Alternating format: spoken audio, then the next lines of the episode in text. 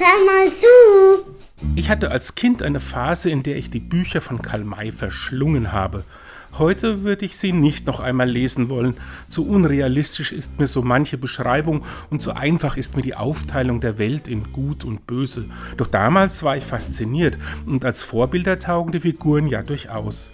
In den Geschichten spielen Treue, Solidarität, Offenheit für den anderen und auch der Glaube eine große Rolle. Dass die reale Welt der indigenen Ureinwohner ganz anders ist als das, was der Fantasie eines deutschen Autors Ende des 19. Jahrhunderts entsprungen ist, das hatte ich schon bald kapiert. Eine Boulevardzeitung hat aber jetzt behauptet, man würde deswegen die Winnetou-Bücher und Filme verbieten wollen.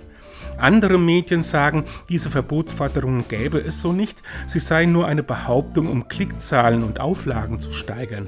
So oder so, natürlich ist die Aufregung jetzt groß. Karl Mays Fantasiefigur Trapper Sam Hawkins würde vermutlich sagen, viel Sturm im Wasserglas, wenn ich mich nicht irre.